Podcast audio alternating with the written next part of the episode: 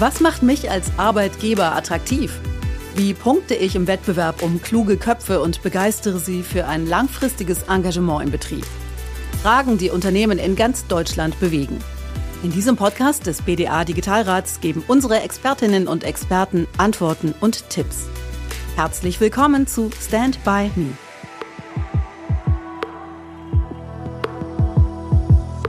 Einen wunderschönen guten Morgen. Mein Name ist Christoph Bornschein. Ich habe heute das Vergnügen, den BDA Digitalrats Podcast Stand by Me zu moderieren und mich mit Ilka Horstmeier zu unterhalten. Ihres Zeichens äh, Personal- und Immobilienvorständin der BMW AG, verantwortlich für die Transformation und heute mein Gast. Hallo. Herr Bornstein, schönen guten Morgen. Ich freue mich wirklich heute hier zu sein, denn es ist absolut der richtige Zeitpunkt, über die Transformation zu sprechen, die uns in Deutschland und auch in der Automobilindustrie beschäftigt. Es geht um verdammt viel und es braucht dazu wirklich Mut, Zuversicht und Tatkraft.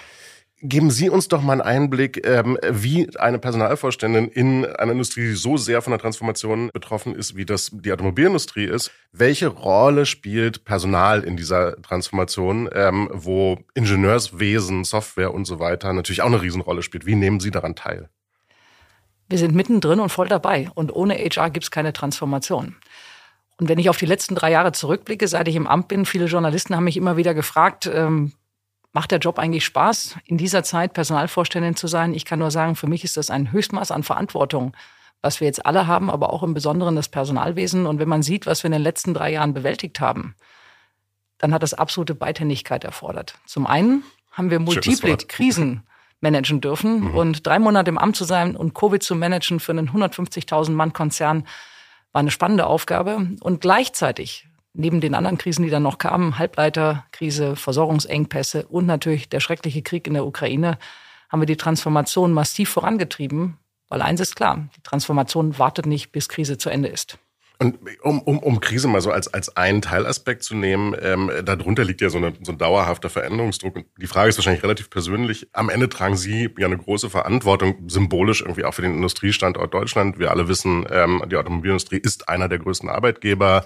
Wir wissen, dass Elektrifizierung, autonomes Fahren, ähm, äh, Sharing, Mobility und anderes einen unfassbaren Druck ähm, auf sie auslösen. Und dann gibt's noch zu wenig Chips, ähm, keine Kabelbäume werden mehr produziert und Covid passiert und niemand kann mehr so richtig arbeiten.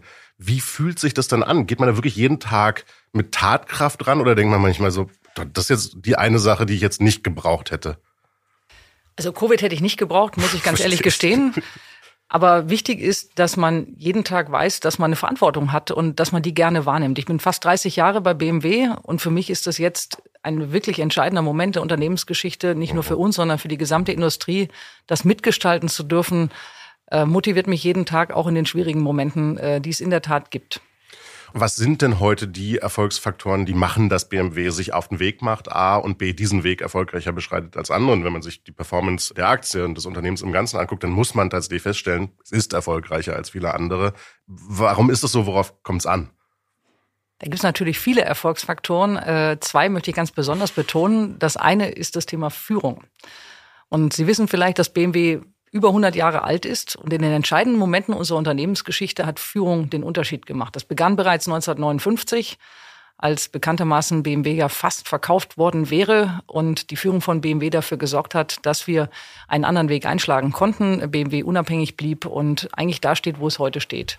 Jetzt haben wir wieder eine solche Situation, weil Mobilität sich verändern muss, um individuelle Mobilität in die Zukunft zu führen. Wir müssen digitaler, elektrischer, zirkulärer werden.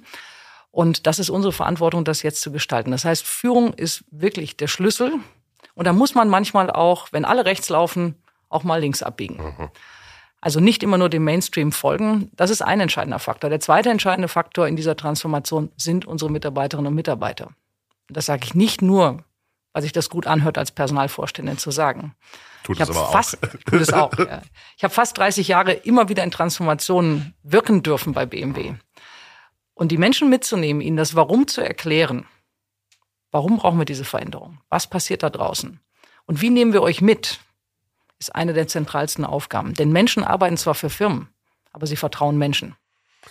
Welche Rolle spielt ein, Ankerinvestor, der familiär ist ähm, und wirklich committed ist und irgendwie einen anderen Weg ermöglicht? Eine Frage. Und die zweite Frage, Und, und vielleicht ist die sogar die größere Frage, wie kriegt man in so einer Zeit der, der, der Ausdifferenzierung so ein One-Team hin? Also wie fühlt sich denn diese Mannschaft eigentlich als eins in einer Zeit, in der ich mal davon ausgehen würde, dass die Ausfaserung in Expertenwissen, die sie brauchen, immer größer wird. Wie, wie fühlt sich der Arbeiter am Band ähm, als Kollege, ein Team mit dem Softwareingenieur, den sie jetzt neu angestellt haben in Portugal?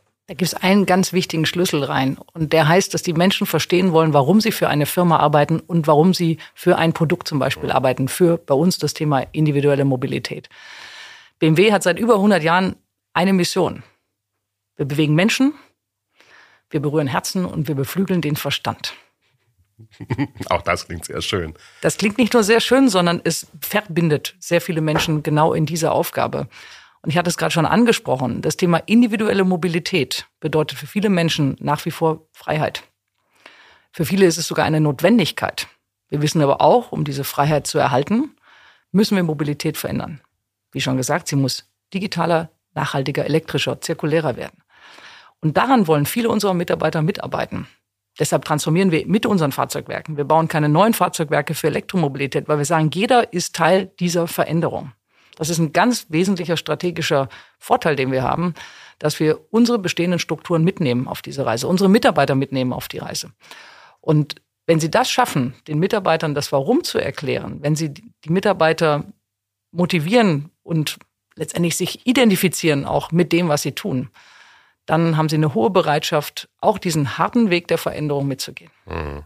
Und ich, ich würde unterstellen, und das geht so ein bisschen zu der einen Frage, dass es eine, eine, einen sichtbaren Familienankerinvestor gibt, der als Unternehmer ja durchaus in Erscheinung tritt. Unternehmertum ist irgendwie bekannt. Äh, das Engagement wird wahrscheinlich auch helfen zu sagen, das Ganze hat irgendwie einen unternehmerischen Kern. Es ist mehr als ein gesichtsloser Konzern. Man weiß, wofür man es tut und mit welcher Energie. Mit Herbert Quandt hat 1959 äh, eine neue Ära für BMW begonnen mit dem Einstieg der Quandt-Familie bei BMW.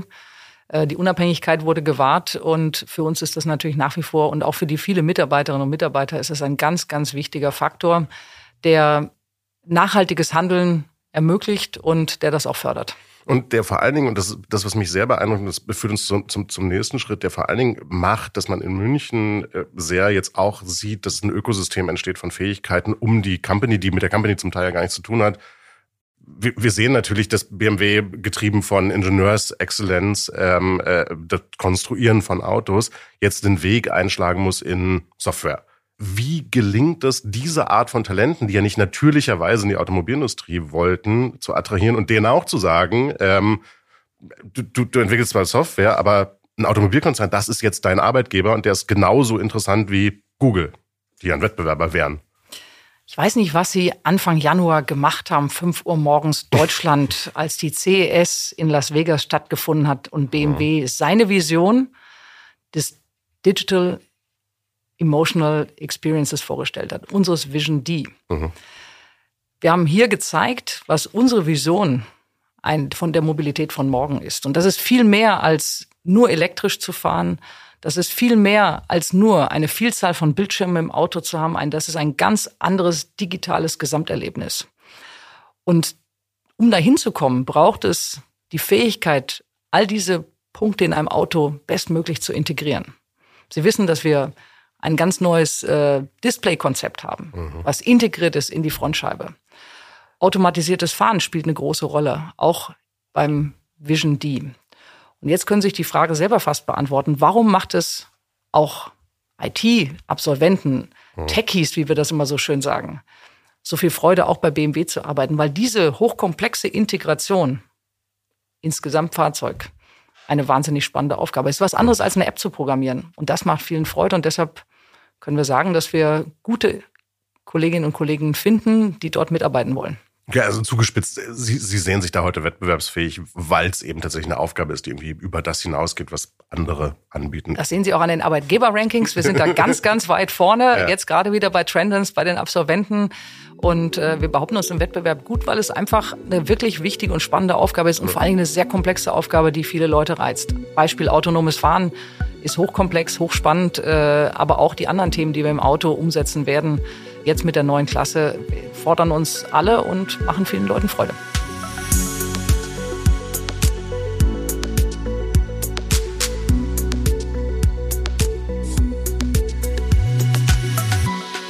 Ich, nehme mal noch mal einen Bogen, weil was wir ja wahrnehmen und Sie hatten es vorhin gesagt, es ist interessant, dass wir uns jetzt in dieser Zeit treffen. Veränderungen, Transformationen, auch gesellschaftlich betrachtet, ist ja immer auch eine Phase der Unsicherheit. Ähm, wir sehen, dass gesellschaftliche Ängste in Zeiten, wo wir über ChatGPT und anderes diskutieren, durchaus da sind.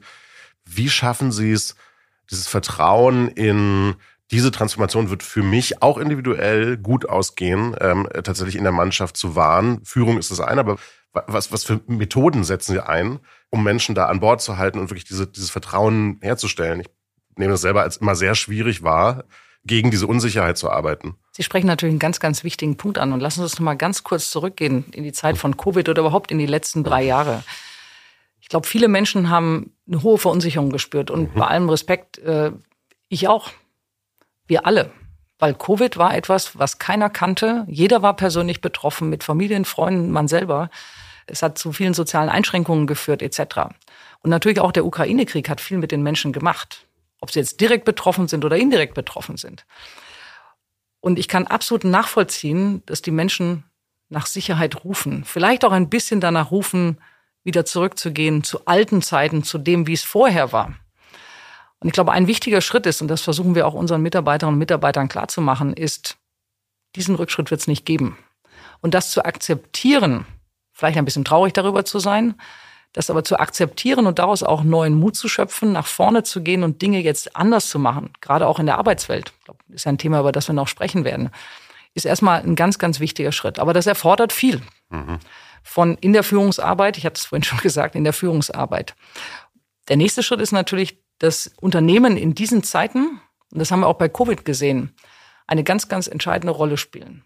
Weil, jetzt nehmen wir mal nur das Beispiel Deutschland, aber ich könnte es auch international nehmen. Wir haben 80.000 Menschen in Deutschland, die dort arbeiten. Es ist uns sehr gut gelungen, den Menschen während Covid die Sicherheit zu geben, dass wir die richtigen Dinge tun, sie zu schützen und gleichzeitig den Betrieb des Unternehmens aufrechtzuerhalten und die Transformation zu gestalten. Und das hat den Leuten schon Vertrauen gegeben, dass wir diese Beidhändigkeit gut hinkriegen und dass sie uns folgen können.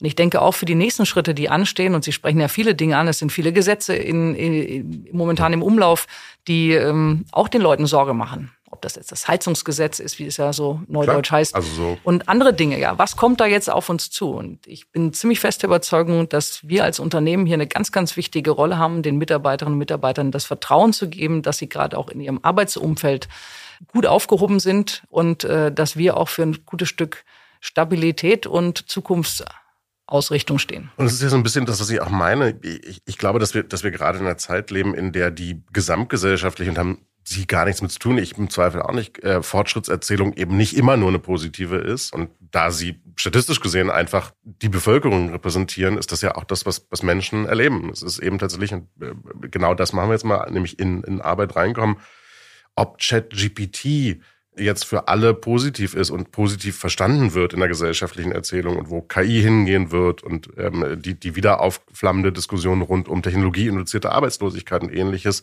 Ich glaube, gerade Unternehmen, BMW dann auch im Besonderen und andere, sind es ja heute, die eine positive äh, Fortschrittserzählung tragen müssen, wenn keine andere positive Fortschrittserzählung passiert. Das sehe ich gerade nicht. Ähm, insofern, die, die Verantwortung ähm, äh, ist, glaube ich, bei Unternehmen nie größer gewesen, für Zusammenhalt und ein positives Bild der Zukunft zu sorgen. Absolut, äh, kann ich nur bestätigen. Und äh, wichtig ist, braucht Proofpoints dafür. Mhm. Wenn Menschen ihnen vertrauen sollen, braucht es Proofpoints. Und jetzt nehme ich mal zwei, drei Proofpoints bei BMW.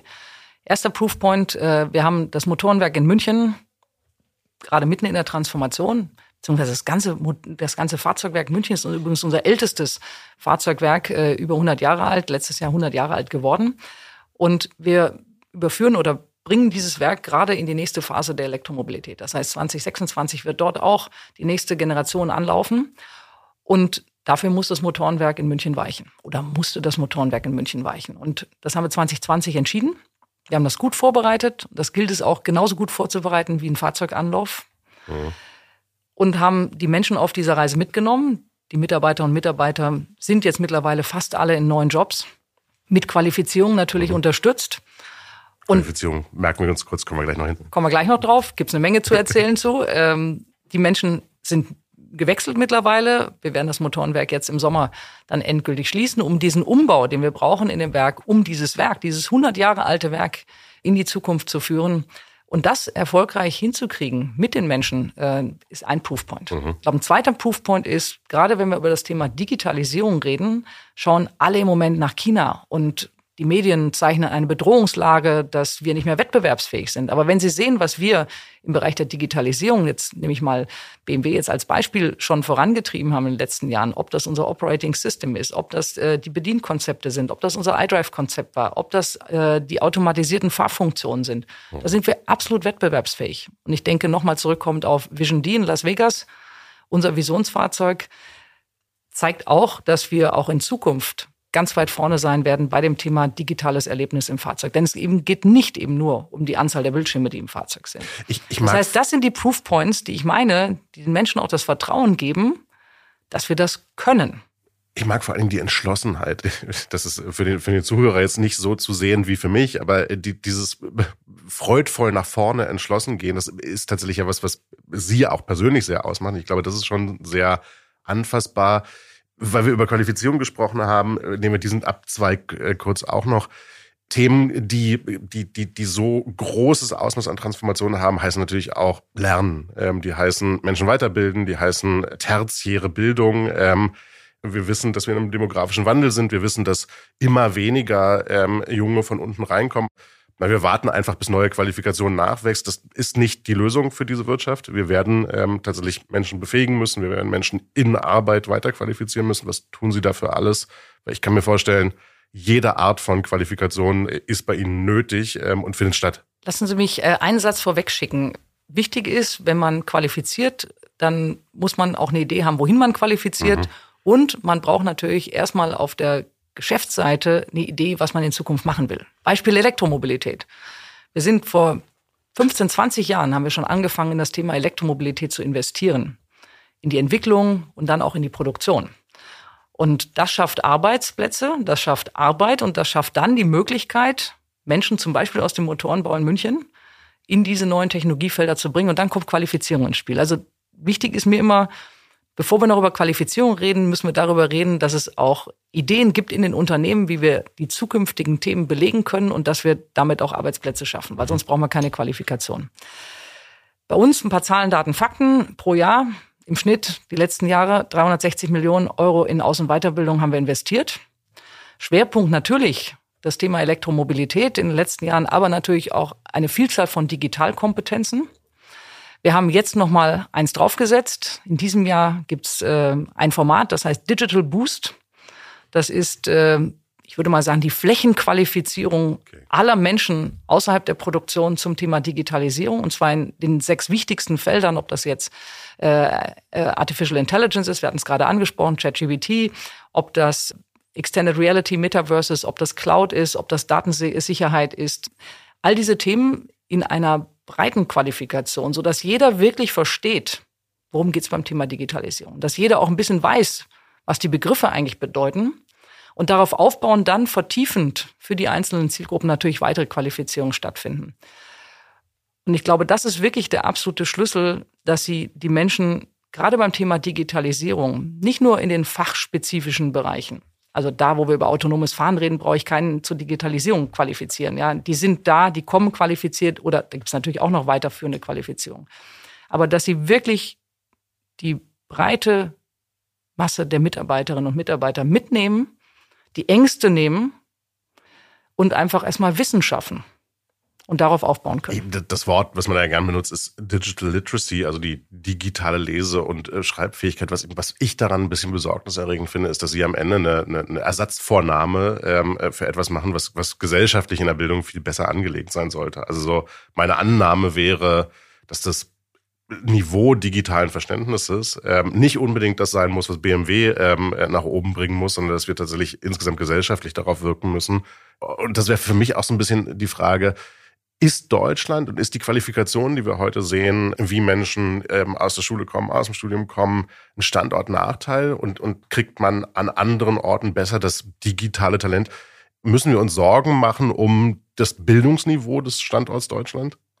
Zwei Antworten darauf.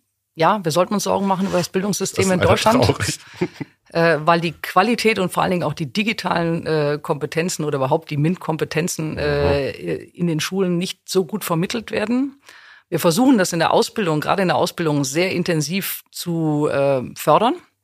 Das heißt, unsere Auszubildenden, die bei uns anfangen, 1200 übrigens in Deutschland pro Jahr, die kriegen eine wirklich gute digitale Qualifikation bis hin dazu, dass sie dann wirklich gleich in der Lage sind, wenn sie nach der Ausbildung in die Fachstellen äh, zum Einsatz kommen oder in den Fachstellen zum Einsatz kommen, dass sie dann gleich als Digital Champion oder als, als, ja, als Digitaltreiber unterwegs sein können. Das ist so ein bisschen Reverse äh, Mentoring, nenne ich das immer, mhm. ja, weil die jungen Menschen dann einfach schon ja. ganz zentral ja. sind in der, in der Veränderungsgeschwindigkeit dann nachher im Fachbereich. Das ist das eine.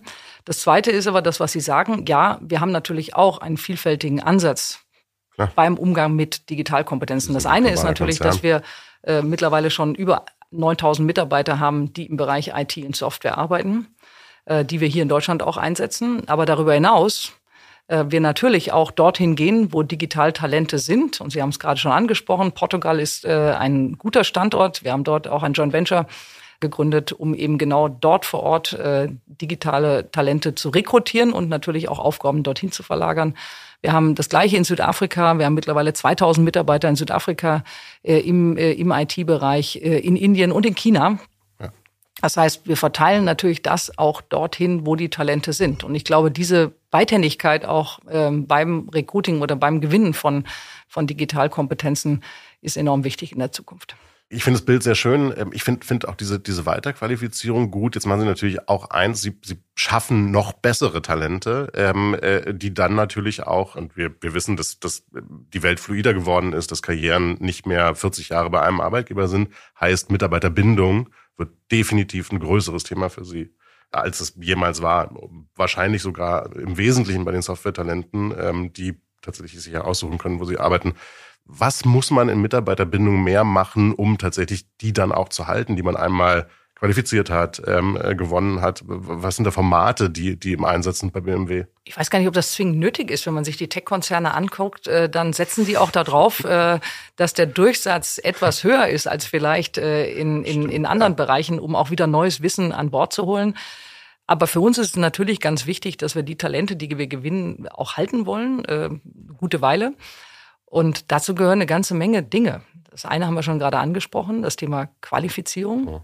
Das zweite Thema ist aber auch das Thema Arbeitsweisen. Wie arbeite ich im Unternehmen? Was für Arbeitswelten habe ich? Äh, was kann ich an Infrastruktur den Menschen zur Verfügung stellen oder den Mitarbeitern zur Verfügung stellen, dass sie wirklich effektiv arbeiten können? Das, da legen sehr viele, sehr viel Wert drauf.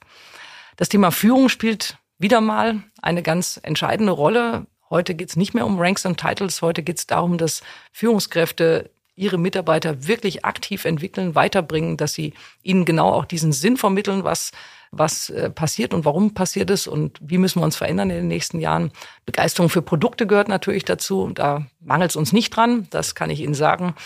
Da erleben wir eine hohe Begeisterung bei unseren äh, Mitarbeitern. Und natürlich diese, diese, diese Aufgabe, das hatte ich vorhin schon angesprochen. Ist es wirklich etwas, wo Menschen dran arbeiten wollen? Individuelle Mobilität nachhaltig digital und zirkulär zu machen. Und da kann ich Ihnen sagen, da gibt es eine ganze Menge auch junger Menschen, durchaus auch Menschen, die sehr aktiv sind in Bezug auf Klimaschutz und andere Dinge, mhm. die bei uns genau an Lösungen arbeiten wollen. Ja, das ist ja auch so ein bisschen. So und solche jungen Menschen brauchen wir, brauchen Lösungen. Und, und weil, weil wir dieses gesellschaftliche äh, Thema immer mal wieder angeguckt haben und wir in dieser Zuspitzung gerade bei Software Silicon Valley immer als das große Thema haben, was, was ich so ein bisschen raushöre bei Ihnen ist, dass wir schon auf dem Weg sind, konkurrenzfähig zu werden, nachdem wir wahrscheinlich äh, aufholen mussten irgendwann. Ähm, sie kriegen die Talente, die auch ein Apple und ein Google kriegen würde. Und das ist ja irgendwie eine Hoffnungs, äh, Hoffnung machende äh, Tatsache, wenn das so ist. Ähm, ich hatte die letzten fünf Jahre das Gefühl, das, das war eben nicht so. Wir sahen massiven Braindrain deutschen Talents ähm, von Unis wie Darmstadt oder der TU München, die dann ins Valley gegangen sind. Gibt es einen Weg zurück? Also für mich gibt es nie einen Weg zurück, nur einen Weg nach vorne. Das ist meine okay. Grundeinstellung. Ich, ich, verstehe so langsam, wie Sie auf die Welt gucken. Und äh, von daher sage ich, wichtig ist, dass wir natürlich uns immer wieder hinterfragen. Mhm. Äh, in der Art, wie wir arbeiten, in der Art, wie wir führen, in der Art, wie wir Mitarbeiter qualifizieren und uns natürlich damit beschäftigen, was sind die Anforderungen der kommenden äh, Mitarbeitenden, aber natürlich auch der aktuellen Mitarbeitenden, weil wir sind mittlerweile ein Vier-Generationen-Haus bei BMW. Das heißt, es gibt ganz unterschiedliche Erfahrungsschätze, es gibt äh, ganz unterschiedliche Menschentypologien, äh, es gibt ganz unterschiedliche Anforderungen an Arbeitsweisen etc. Und das zu vereinen, bestmöglich, ist unsere Aufgabe. Und ich behaupte mal, der, der es am besten macht, wird auch heu heute und in Zukunft weniger Probleme haben, die Talente, die da sind, und es sind ja genügend noch da, äh, für sich zu gewinnen. Ich glaube auch nicht, dass es dafür Gesetze braucht. Stichwort äh, Mobilarbeitsgesetz, weil ganz simpel, die Unternehmen, die nicht gute Arbeitsweisen und gute Arbeitsmöglichkeiten anbieten, auch natürlich Flexibilität anbieten über Arbeitszeitmodelle und äh, natürlich auch über, über das mobile Arbeiten, äh, die werden einfach keine Talente in Zukunft bekommen. Und deshalb würde ich mir wünschen, dass wir ein bisschen mehr Markt spielen lassen wieder und nicht alles regulieren wollen.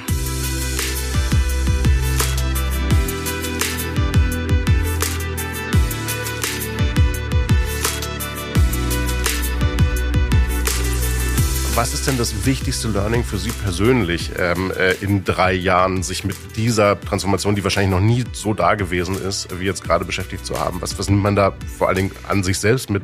Woran wächst man? Wie wächst man? Glücklicherweise bin ich ja nicht in die Situation gekommen mit einem Jahr Führungserfahrung. Äh, das heißt, ich hatte schon ein paar Jahre hinter mir. Und das Wichtigste, was ich für mich gelernt habe oder einfach für mich als wichtig empfinde, ist eine gewisse professionelle Gelassenheit. Einfach die Dinge zu bewerten, draufzuschauen, zu schauen, was ist nötig, sich nicht gleich beunruhigen zu lassen. Ein zweiter Punkt, ganz wichtig, und das gilt für mich heute genauso wie in der Zukunft. Äh, ich bin 54 Jahre alt, bin jetzt fast 30 Jahre bei BMW. Ich lerne jeden Tag was dazu. Mhm. Und keiner sollte glauben, dass er irgendwann fertig ist mit Lernen. Und äh, ich muss jetzt auch einiges neu lernen. Gerade mit dem Digital Boost bin ich mittendrin und voll dabei. Das heißt, ich habe die Elemente. Wir machen mit. Natürlich, bis zum Vorstand rauf. Und das Letzte, das möchte ich auch vielleicht den Hörerinnen und Hörern mitgeben, man muss auch auf sich selber achten. Und man muss herausfinden, gerade in solchen Zeiten, was tut einem gut, was hilft einem, vielleicht auch mit dieser Situation etwas anders umzugehen. Ich schaue zum Beispiel keine Nachrichten mehr abends, mhm. weil dann schläft man nicht so gut. Mhm. Die kann man auch morgens lesen, dann kann man sie viel besser verarbeiten. Das heißt, jeder muss für sich auch ein bisschen rausfinden, wie er in dieser anspruchsvollen Zeit mit sich und seinem Wohlbefinden umgeht und dabei stabil bleibt. Ich kann nur sagen, für mich ist das eine große Herausforderung, die wir vor uns haben. Und ich komme nochmal auf mein Eingangsstatement zurück. Es braucht jetzt wirklich Mut, Zuversicht und Tatkraft. Es braucht kein Schlechtreden von Deutschland, weil wir haben die Stärke, das hinzukriegen. Das haben wir vielfach bewiesen. Und ich kann nur jeden ermuntern, morgens aufzuwachen und zu sagen, wir packen das jetzt an. Ich äh, äh, bin tatsächlich äh, mit diesem Plädoyer ähm, äh, freudvoll energetisch in der Situation, Ihnen einfach zu danken. Ähm, ich wünsche sehr viel Glück für diese Transformationsreise. Ich sehe Sie da aus dem, was ich hören kann, gut aufgestellt. Ähm, ich glaube wirklich, es wäre würde uns allen helfen, wenn wir eine Fortschrittserzählung ähm, haben, die ähnlich energetisch und nach vorne guckend ist wie die Ihrige. Ich danke Ihnen ähm, für dieses Gespräch.